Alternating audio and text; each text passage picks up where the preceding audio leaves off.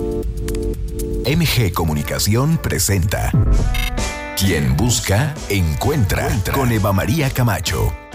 El espacio ideal para escuchar buenas ideas que nos lleven a vivir mejor. Dilemas de pareja y de la soltería. Soluciones tecnológicas para la vida cotidiana. Arte y cultura. Música, literatura. Mundo de los placeres. Experiencias únicas. Te invitamos a que te quedes con nosotros durante la siguiente hora. Descubre la mejor versión de ti.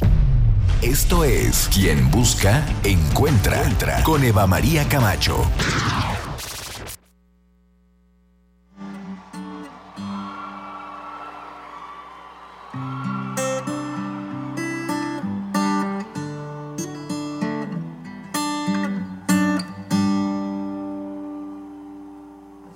Tell me something, girl. Are you happy in this modern world? Or do you need more? Is there something else you're searching for? I'm falling. In all the good times, I find myself longing for change. And in the bad times, I fear myself.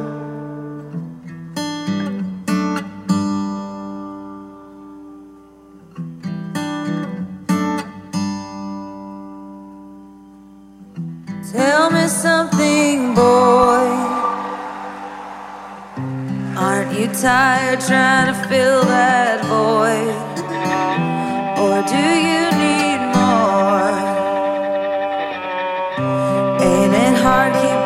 so hardcore? I'm falling. In all the good times, I find myself longing for change.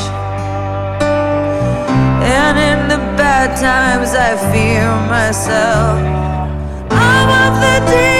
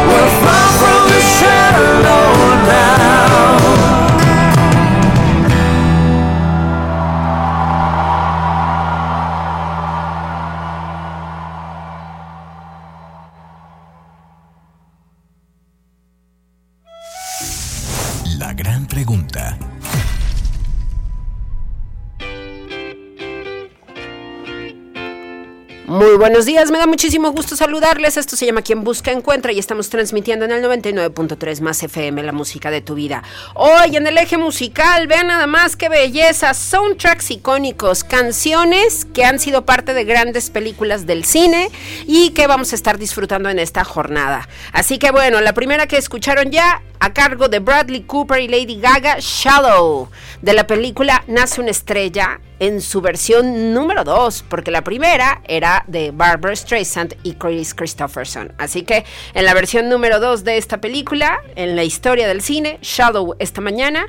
Y vámonos a platicar en esta mañana con mi queridísima Lilia Verónica Ortiz. Ya está con nosotros el día de hoy. Lilia Ortiz es coach, ella es metacoach en realidad y es experta en desarrollo de habilidades. Y nos va a decir el día de hoy por qué es tan importante que caigamos en cuenta de quiénes somos y nos autoaceptemos, así como somos, así como estamos en esta realidad.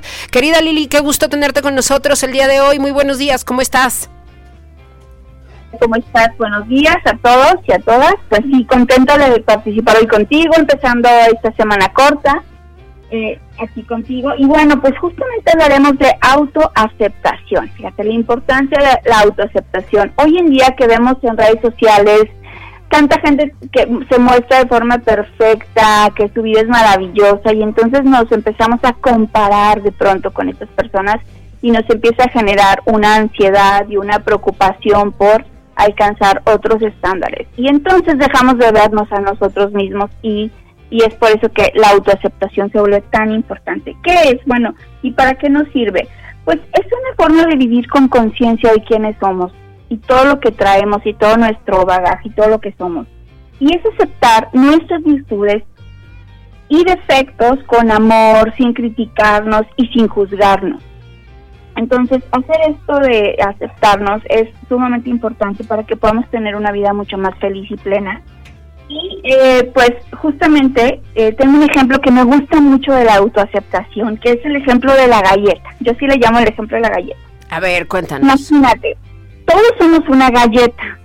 Algunos somos una galleta de avena, otros somos una galleta de chispas de chocolate, otros somos una galleta de vainilla con azúcar, otros somos una galleta de vainilla y chocolate combinada, otros de cacahuate. Cada quien somos una galleta distinta.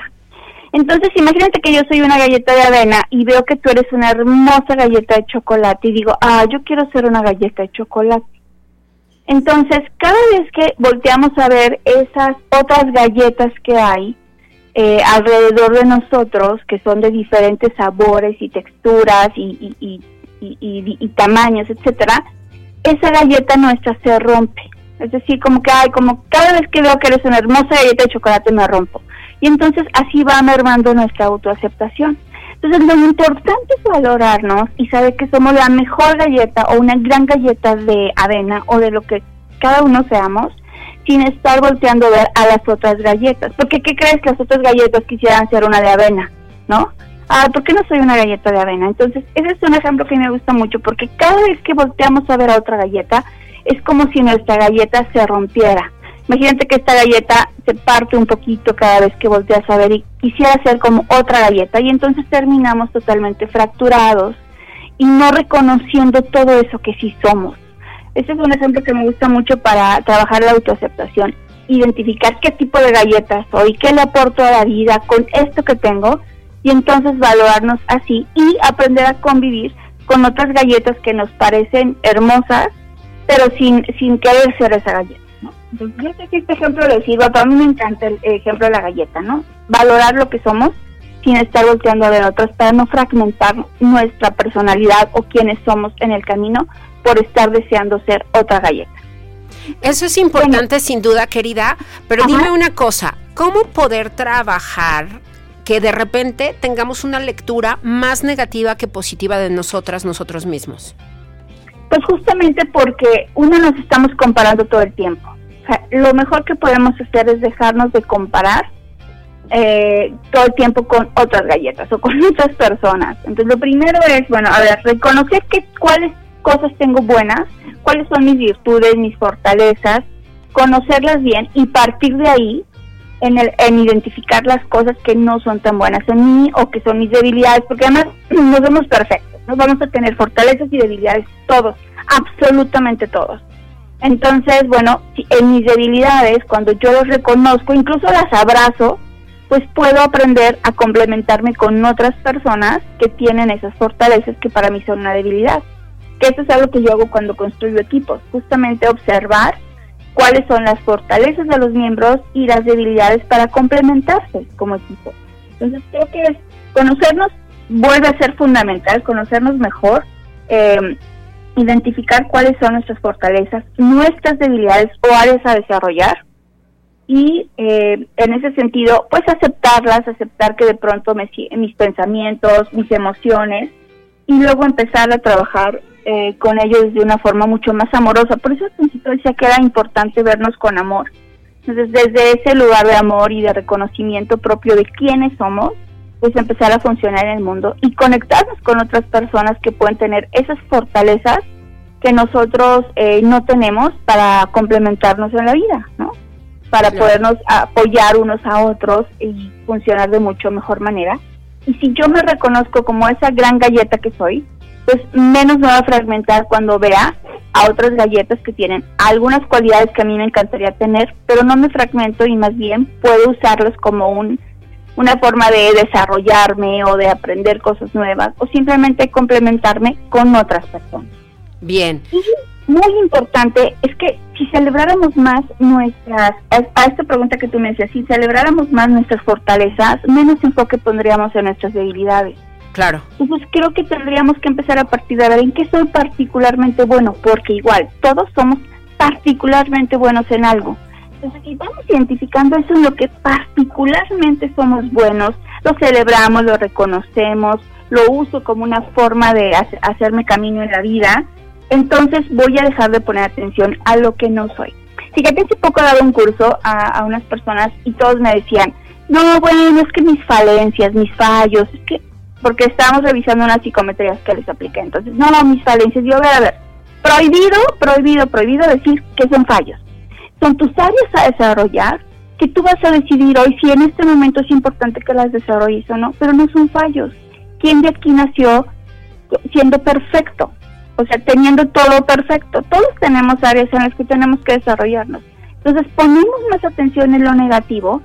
Por eso será importante, a ver, empieza a reconocer una fortaleza. Reconoce una fortaleza, ve cómo te mueves en el mundo y en ella, cómo la gente te la reconoce y en ese sentido dejar de ponerle atención más atención a las debilidades y ponles atención para saber cómo te complementas, cómo las resuelves, pero no que te quedes ahí en las debilidades, porque eso es lo que hace que no nos aceptemos y que volteemos a ver a la galleta de chocolate o a la galleta de vainilla, ¿no? Y bueno, otra cosa muy importante es separar a las personas de los comportamientos. O sea, somos mucho más que alguna cosa que hicimos buena o mala. Somos mucho más que eso. Y entonces eso también nos va a ayudar a aceptar a otros creo que es parte de la autoaceptación, poder aceptar a otros como son, con lo bueno y con lo las debilidades o las áreas que cada quien tiene que trabajar y poderlos aceptar haciendo esa separación de comportamientos. Fue mucho más que eso que hoy hace, que a lo mejor no me gusta, ¿no? Claro. Y bueno, aceptar nuestras emociones, nuestros sentimientos, agradecer por, lo, por las cosas que nos suceden, por nuestras fortalezas y en ese sentido, bueno, pues poder empezar a trabajar de forma consciente y consistente en abrazar lo que somos, abrazar nuestras fortalezas y trabajar desde ahí y luego ya tú decides en qué te quieres desarrollar, cuáles son esas áreas que hoy quizás preferirías mejorar o quieres mejorar para poder trabajar en ellas. ¿Qué te parece? Me parece muy bien y sobre todo con esta propuesta que tú nos haces de voltear a ver a los puntos positivos y reconocerlos, porque desde ahí es que podemos generar una base mucho más firme de quiénes somos y no nada más estar viendo todos los puntos negros, que por supuesto que los hay, pero es una lectura que nos, nos posiciona de una manera mucho más débil y que nos hace estar más al pendiente de todo lo que no hemos desarrollado, al contrario de todo lo que ya hicimos y de todo lo que sí somos fuertes. Así es, y enfocarnos en seguir desarrollando eso que queremos y dejarle de poner atención a los obstáculos, a lo que no tenemos, para poder avanzar más en la vida. Para poder empezar esto en particular, ¿qué nos recomiendas? ¿Alguna dinámica que nos permita justamente clarificar nuestras fortalezas? Y por el otro lado, también registrar todas estas áreas de oportunidad, pero ¿qué nos recomendarías para poder hacer un ejercicio concreto que nos oriente justamente al reconocimiento de estas fortalezas? Haz un listado de uno, eh, ¿qué reconoce la gente de ti cuando, oye, mira, esto qué bien te sale? ¿no? ¿Qué, ¿Qué, reconoce la gente de ti? ¿Qué te das cuenta tú que te sale muy bien? Que dices, oye, yo podría hacer esto toda la vida aunque no me pagara, ¿no? Y ahí empiezan tus principales fortalezas, empezar a, hacer ese ejercicio de identificar en qué tú eres. Uno sabe en qué es bueno, uno lo sabe. Nada más que a veces la falsa modestia no nos hace reconocerlo, entonces reconoce. Y luego identifica esa debilidad que más te duele, este, analízala, revisa por qué es que, es tan importante para ti, si hay alguna forma de, de resolverla con alguien más, si puedes emprender un camino de desarrollo y es empieza y anótalas, escríbelas para que vayas pudiendo registrar eh, lo que vas haciendo, tus avances y empieza poquito a poco, ¿no? Pero lo más importante yo te diría, primero concéntrate en reconocer eso en lo que eres particularmente bueno, que tú sabes que eres bueno y que la gente reconoce en ti. Bien, eso es importante, sin duda. Hagamos el ejercicio y a partir de eso reconozcámonos y también aceptémonos mucho más. Querida Lili, Así muchísimas es. gracias por haber estado con nosotros. En las redes sociales, ¿dónde te seguimos? Me encuentran como Lilia Ortiz Coach en Facebook y me encuentran en mi canal de YouTube como Lilia Ortiz. Ahí te buscamos y te seguimos ya. Te mandamos un abrazo enorme. Un Muchas abrazo. gracias. Gracias, saludos a todos y buen martes. Buen martes para ti y para todas y todos ahí a tu alrededor. Lilia Ortiz Gracias. con nosotros. Sígala, Lilia Ortiz Coach. Ella siempre comparte publicaciones muy interesantes y además tiene un canal de YouTube sensacional. Vamos a más música en esta mañana, en este eje que nos ha realizado el día de hoy nuestra productora Alejandra Ramírez Ordaz. Nos propone escuchar canciones que son icónicas dentro de los filmes que son parte de nuestra cultura.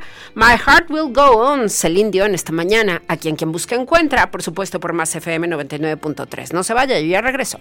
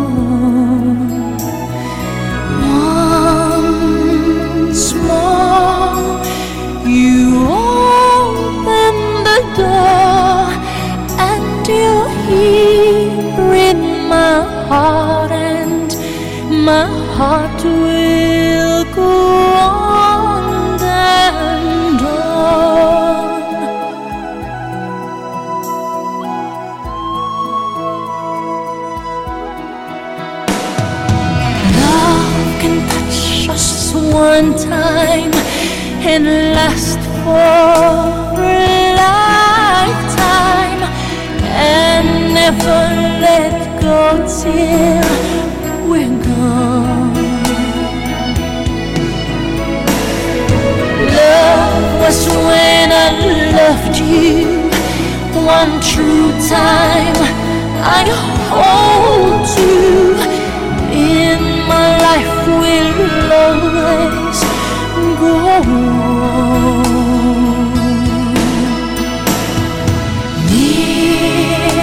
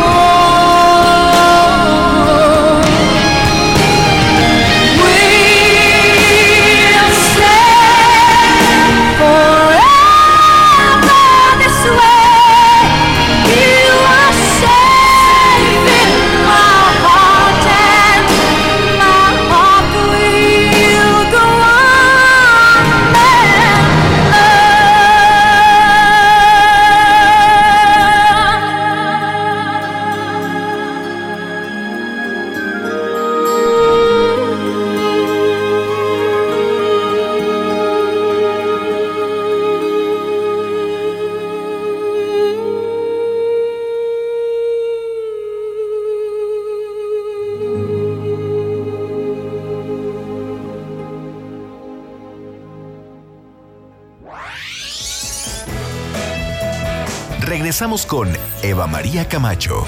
No te vayas, esto es Más FM, la música de tu vida.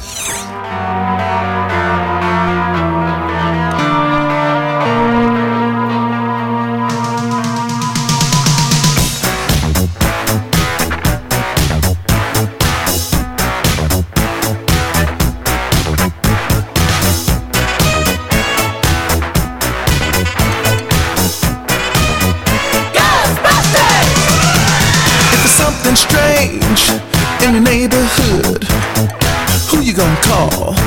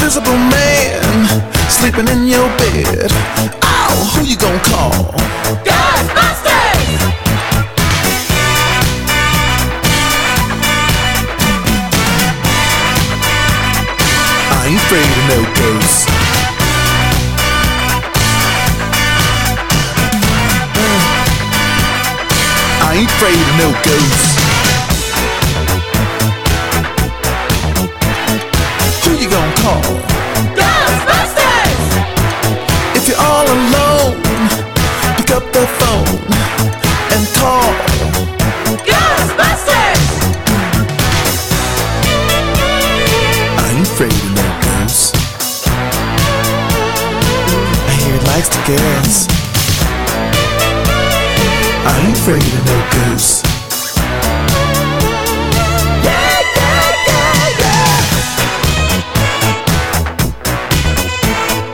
Who you gonna call?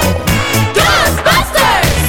Mm, if you've had a dose of a freaky ghost, baby, you better call.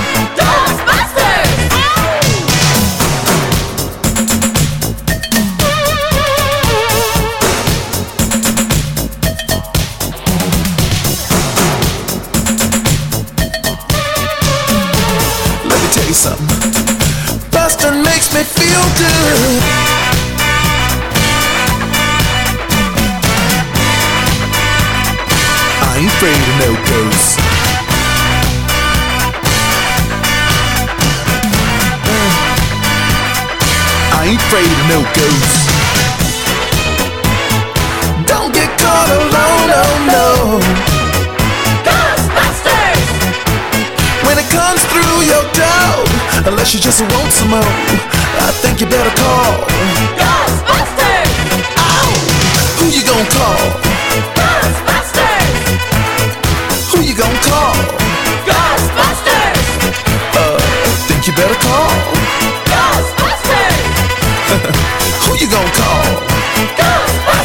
Can't hear you. Who you gonna call?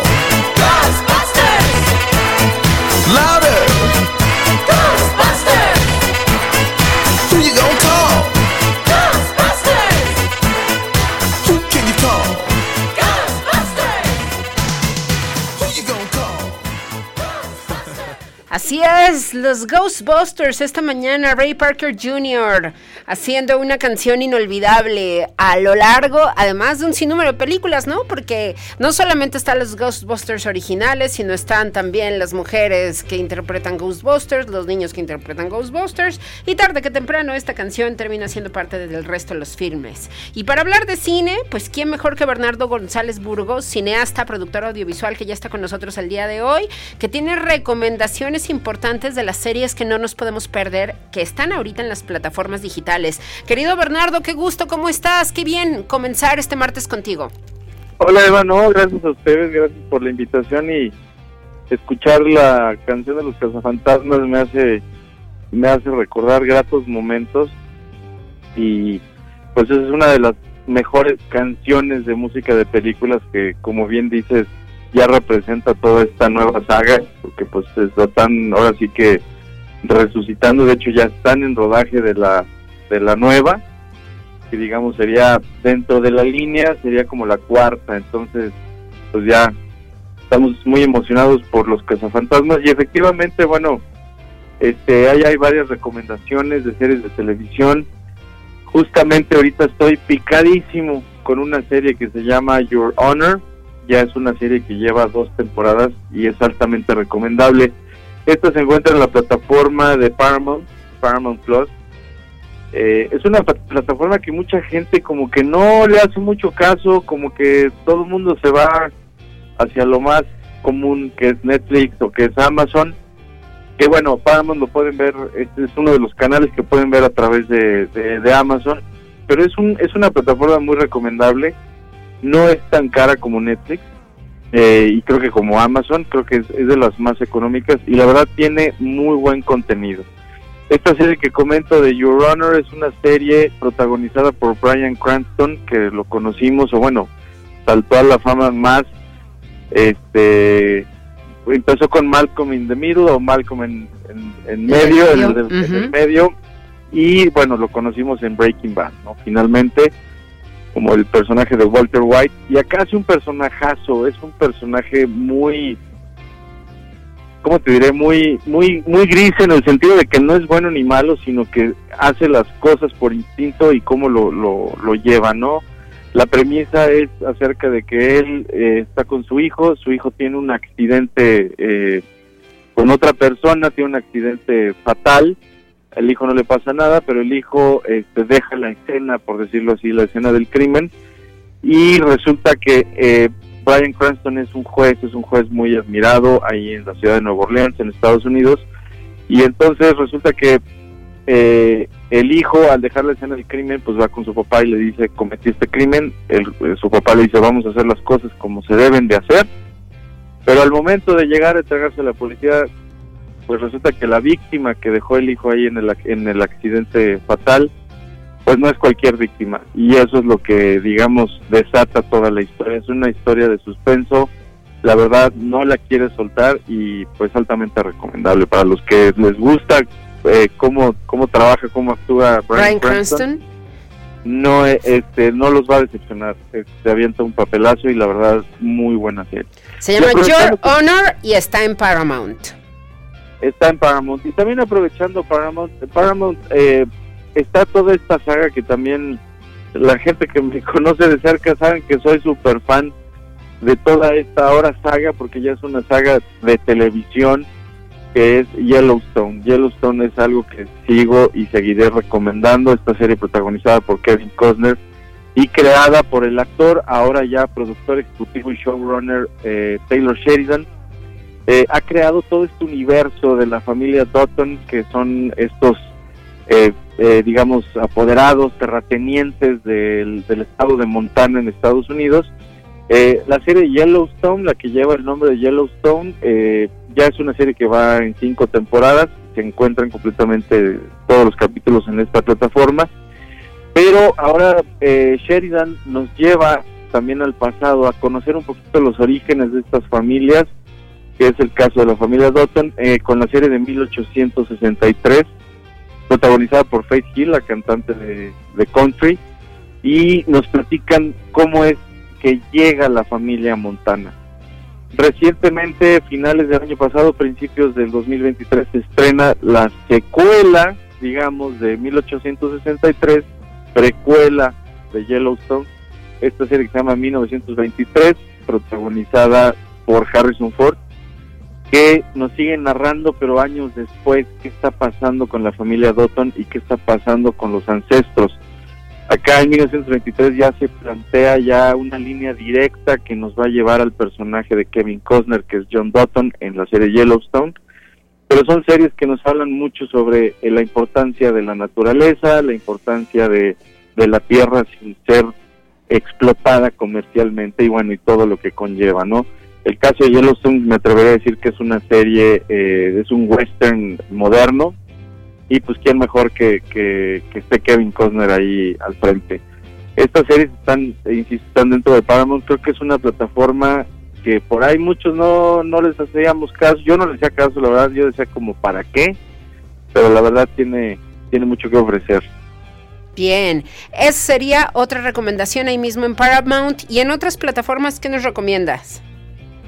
Pues bueno, en Netflix eh, no ha sido la, ahora sí que digo, Netflix siempre siempre nos va a estar, este, ¿cómo se dice? Nos va a estar mostrando eh, infinidad de, de series. Netflix sigue produciendo series, sigue produciendo series tanto tanto nacionales como como como extranjeras y es así como por por excelencia el lugar donde podemos ver eh, series de televisión. Eh, en Netflix, pues bueno, yo lo que recomiendo mucho de Netflix en cuanto a series y creo que ha sido como como este este como nicho que han encontrado son estas series biográficas y series que tienen que ver como con asesinos seriales no o sea está el caso de, de, de la serie este de ay se me fue ahorita el nombre de Dahmer. Sí. Jeffrey Dahmer este este asesino que que incluso acaba de ganar en, en, en los eh, los premios de los Globos de Oro gana él como como mejor este actor. Y, y Netflix como que veo que una de las tendencias son estas series policíacas son series de pues de gente de, de atracos. Como que eso es lo que lo que ha enganchado mucho a la audiencia de Netflix. Y una cosa que sí me atrevo a decir es que Netflix es y será por excelencia una gran generadora de contenidos entonces, eh, creo que se la ha estado discutiendo mucho con HBO. HBO, bueno, pues con, con estas producciones tan grandes como este Juego de Tronos, o ahora La Casa del Dragón, que también son series que son ya icónicas de, de, de HBO y que, y que eh, desde un principio HBO como que marcaba esta tendencia sobre las series. Las series en general, mi querida Eva, han sido un parteaguas ahorita ya el mayor consumo de series ha aumentado con respecto a las a las películas. Yo platico en el día a día con la gente y me dicen, es que prefiero ver una serie que una película, porque en la película te tienes que enganchar por lo menos una hora y media o dos horas, cosa que O con- tres eh, horas, dependiendo del cineasta. Exactamente. A una serie, que sabes que una serie te vas a echar por lo mucho 50 minutos, una hora, y fácil puedes ver un episodio cada día en la noche, ya cuando va uno a descansar, y no se engancha tanto a como se tiene que enganchar con una, con una, este, ¿cómo se llama? Con una, con una película. Y bueno, recordaremos que incluso aquí en San Luis este, ha sido escenario de grandes series, es una de las series que yo recomiendo ampliamente. Mucha gente no le gusta el género porque pues es un género difícil, pero Netflix le apostó a toda esta saga de la serie de Narcos. Es una serie muy interesante, está muy, es claro, tienen ciertas libertades dramáticas que se dan, pero es una serie muy interesante y, y existe ya la serie de Narcos, eh, digamos, Colombia y la serie de Narcos México.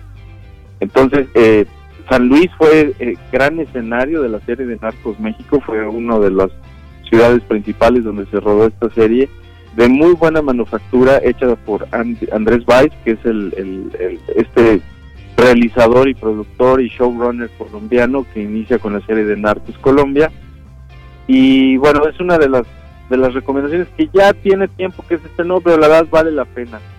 Eh, son series muy bien hechas, muy bien escritas y que nos llevan nos llevan este de la mano.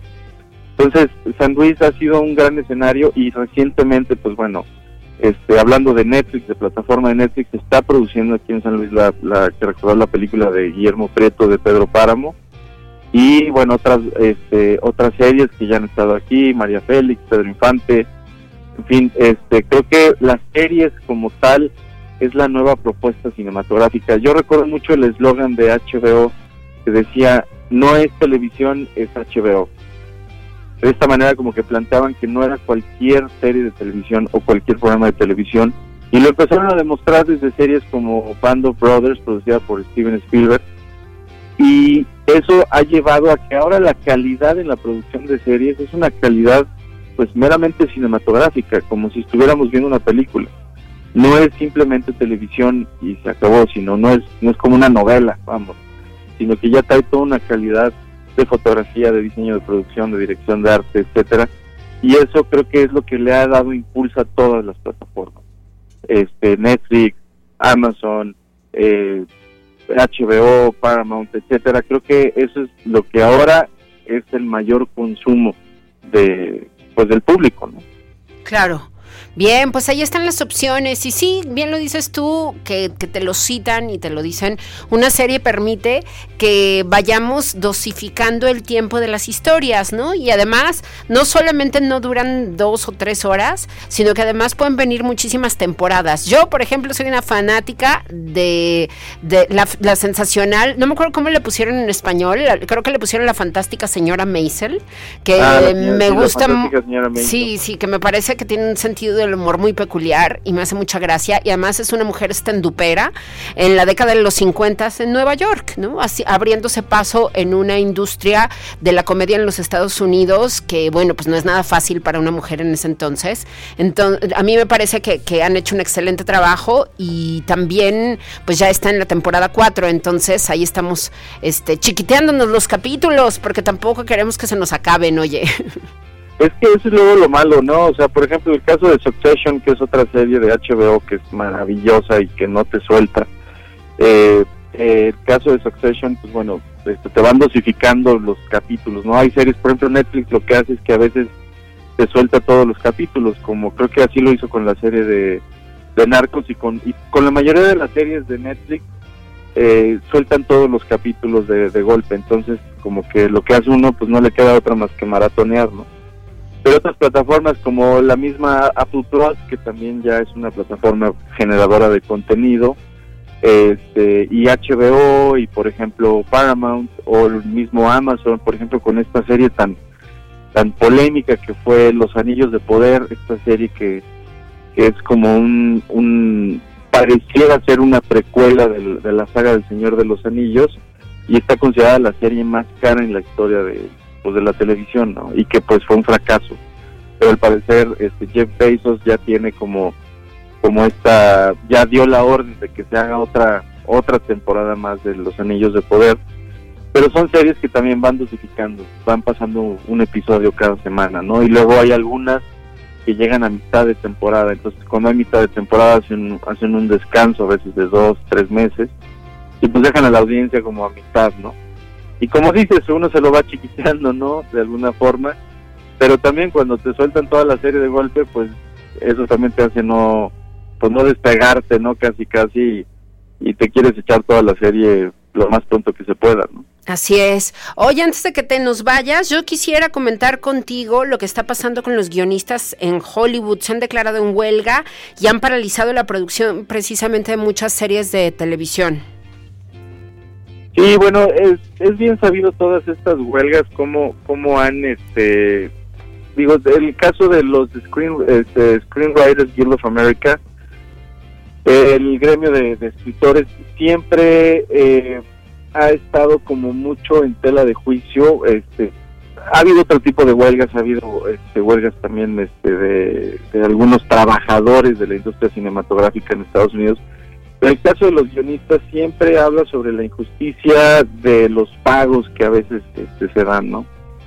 Eh, por ahí hubo un caso mencionado, eh, recuerdo hace algunos años, sobre lo que se le puede pagar a un guionista y lo que realmente representa el pago de guionista contra lo que se obtiene en taquilla.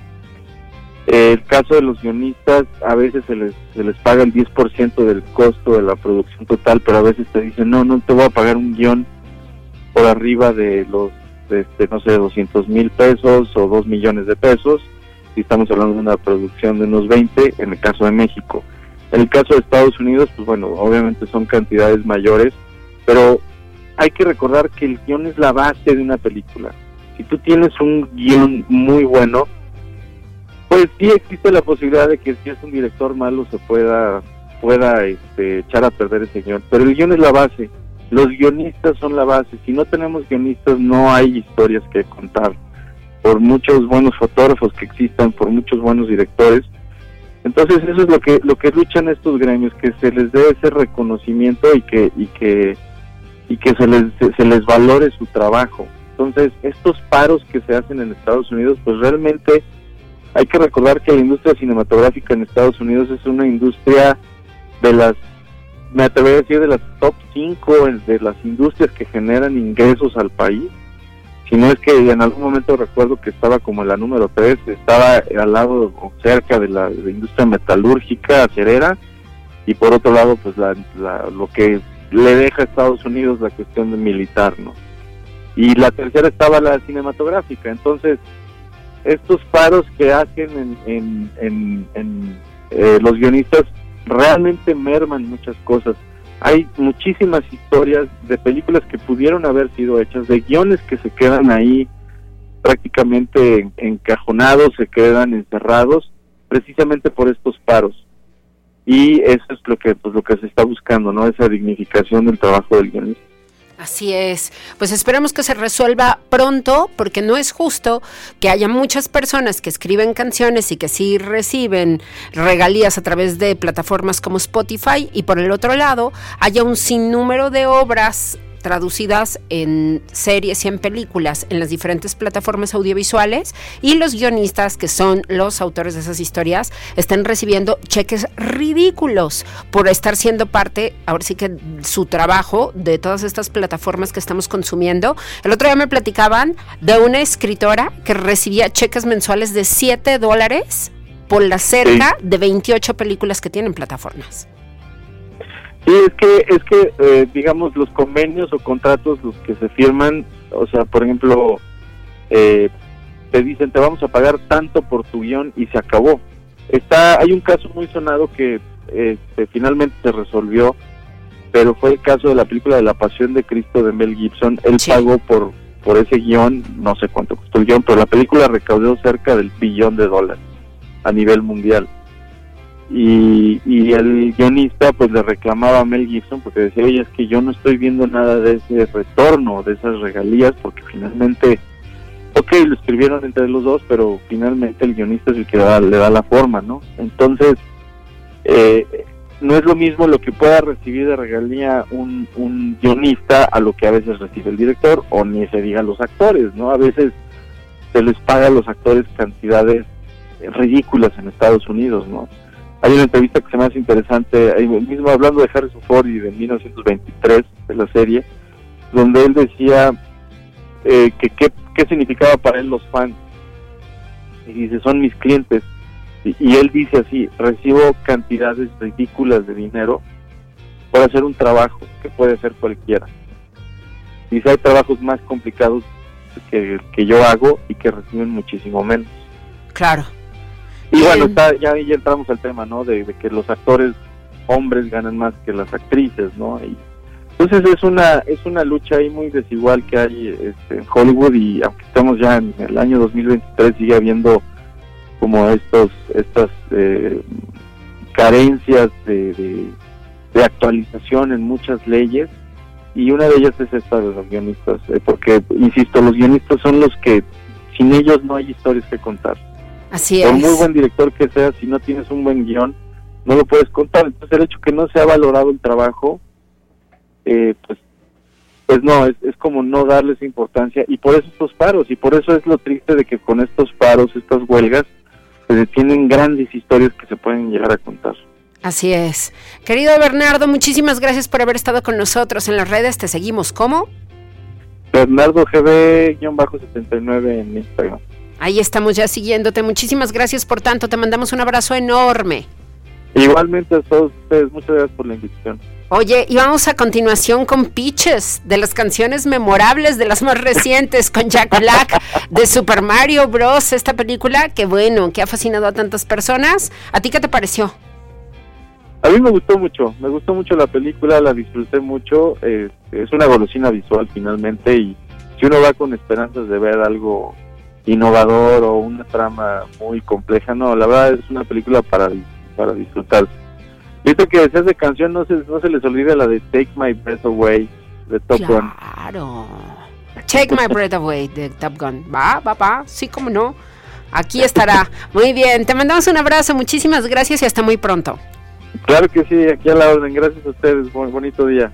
Vámonos con Peaches, Jack Black haciendo las suyas. Vean nada más, todo el mundo la canta. Este es quien busca encuentra. This one is from my one and only true love, Princess Peach. Peach, you're so cool. And with my star, we're gonna rule. Peach, understand. I'm gonna love you till the very end. Peaches, peaches, peaches, peaches, peaches, peaches, peaches, peaches, peaches, peaches. I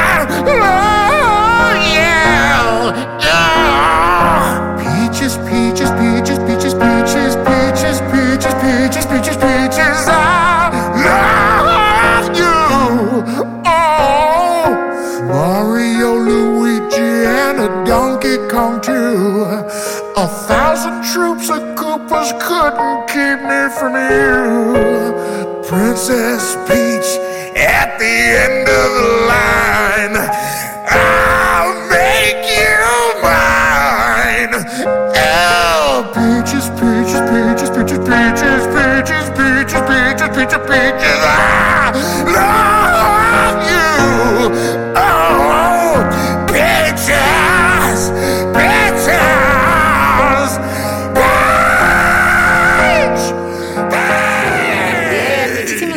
haber estado con nosotros. Esto es quien busca encuentra su revista informativa por Más FM 99.3 y yo les recuerdo que hoy en la noche, hoy es martes y tenemos entrevista en Canal 7. Sí, muchísimas gracias por estar con nosotros tanto en la radio como en la televisión.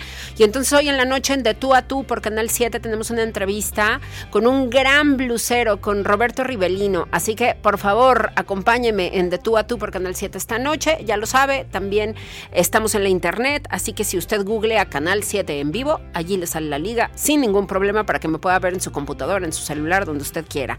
Muchísimas gracias a todas las personas que han sido parte y nos vamos a escuchar una película más. ¿No? A través de este soundtrack, The Eye of the Tiger con Survivor, que es importante sí para la película Rocky, pero también para la película Persepolis, una película animada que si usted no la ha visto, uy, no ha vivido, oiga, tiene que verla. Persepolis es una película de la cartonista Marjane Satrapi y yo se la recomiendo un montón y también es fundamental esta canción en esa historia. Pásela muy bien, que usted tenga una gran semana corta, que todo fluya y todo salga a la perfección. Gracias equipo, gracias Jorge, gracias Alejandra, gracias Cristian, hasta mañana.